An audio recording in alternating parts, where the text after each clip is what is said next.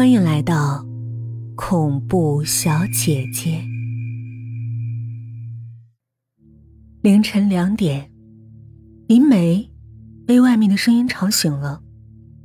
她起身走到窗边，从窗帘缝里朝外窥视。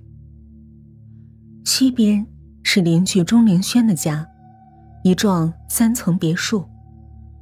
黑暗中，她看到。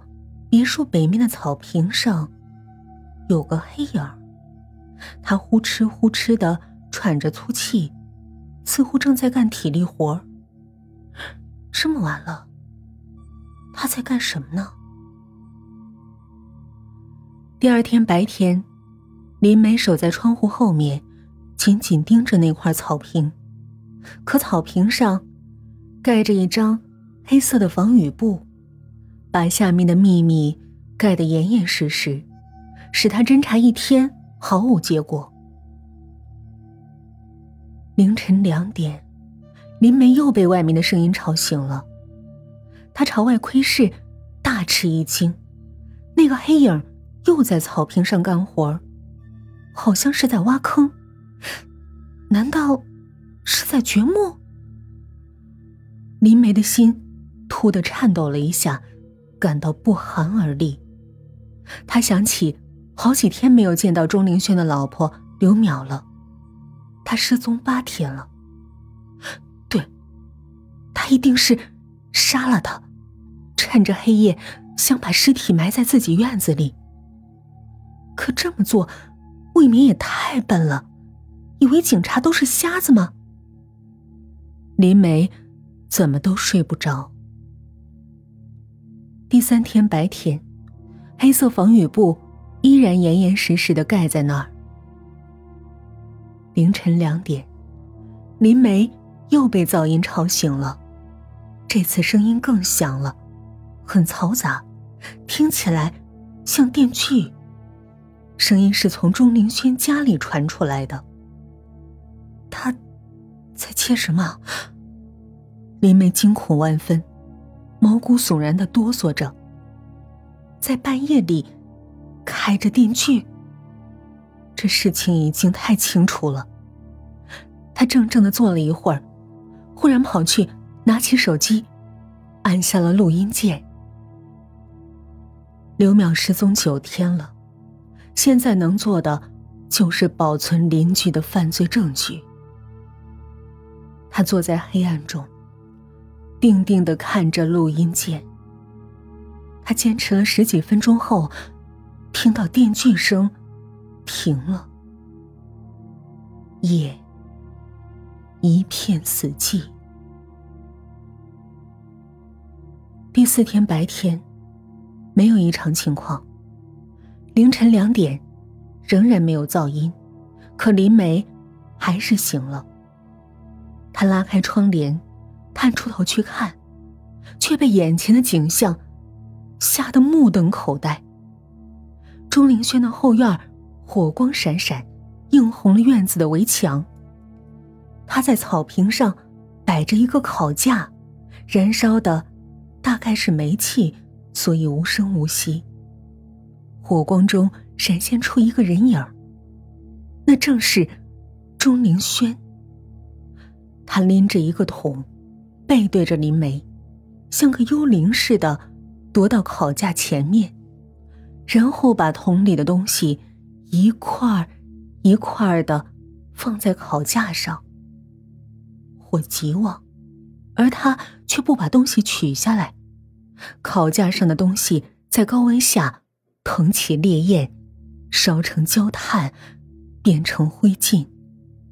他也无动于衷，只是继续的。往烤架上放着一块一块的东西，他不是在烤食物，是在焚尸。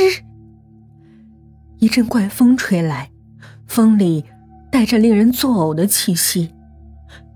林梅关紧窗户，蹲下来不停干呕，大口喘气，不禁哭起来。刘淼失踪十天了。一定要把这件事弄清楚。第五天早上，钟灵轩家的门铃响了，是林梅来了。钟灵轩还没来得及把林梅挡在门外，他已经侧过身子挤了进来。钟灵轩四十出头，一头花白的头发，一副模糊的眼镜，遮住大部分苍白的脸，可是他的目光却深邃的可怕。据说他是个作家，专门写恐怖小说的。他听说，所谓恐怖小说家，就是心理变态。现在，是揭露他的时候了。他有勇气面对他，是因为他身材十分瘦小，而他却十分高大。他迅速观察了一下，就发现了房子的大问题。大门后面的墙上倚着一把铁锹。和一把铁铲，上面沾满了湿泥。还有，厨房门是关着的，没有人会无缘无故的关上厨房门。他假装很随意的说：“啊，我知道刘淼喜欢金鱼，所以我特地把这两尾金鱼送给他。他在家吗？”林孝轩连忙说：“哦，他回家好几天了。”娘家有人生病了，需要他回家照顾。呀，真不幸，看来病得挺重啊。林梅忽然觉得手里的鱼缸很重，她的手都酸了，就说：“哎，我能不能把它放下？哎，放在哪儿好啊？”说完，她假装急切的四处寻找放鱼缸的地方，从他身边溜了过去，用胳膊肘一下。就撞开了厨房的门，他被眼前的景象吓得呆住了。厨房里全被漆成了红色，墙壁上、天花板上、窗户上都是红的，连电灯的光都是红的。鲜艳的红色，血淋淋的红色，这简直就像地狱。林梅手里的鱼缸。都快掉了，他低头一看，见地板上铺着一层塑料地毯，也是红色的。在这上面杀人，应该很容易掩盖血迹。林梅牢牢的把这些蛛丝马迹记在心里。钟灵轩显然企图掩盖什么，解释说：“啊，我打算趁刘淼出门这几天。”把屋子重新装饰一下，效果很好，跟新的一样。说话的时候，他的小眼睛紧盯着台面上的一把刀子。那是一把剔骨刀，尖尖的刀头闪着红光。林梅担心他会趁机扑上来，用刀刺向自己。他用力拧着门锁，可锁却纹丝不动。冷汗把他的衣服都浸湿了，他的心里再也支撑不住了。等刘淼回来，我会告诉他，这缸鱼是您送的，只是我不知道他什么时候会回来。说完，他让出一条路，做出送客的样子。林梅走下台阶，来到阳光下，深深的吸了一口气。刘淼不见了，他把厨房全漆成了红色，还翻院子里的土，这些都是确凿无疑的事儿。想到这儿，他一把抓起电话，拨通了幺幺零。你们快过来吧，这里有一件杀人案。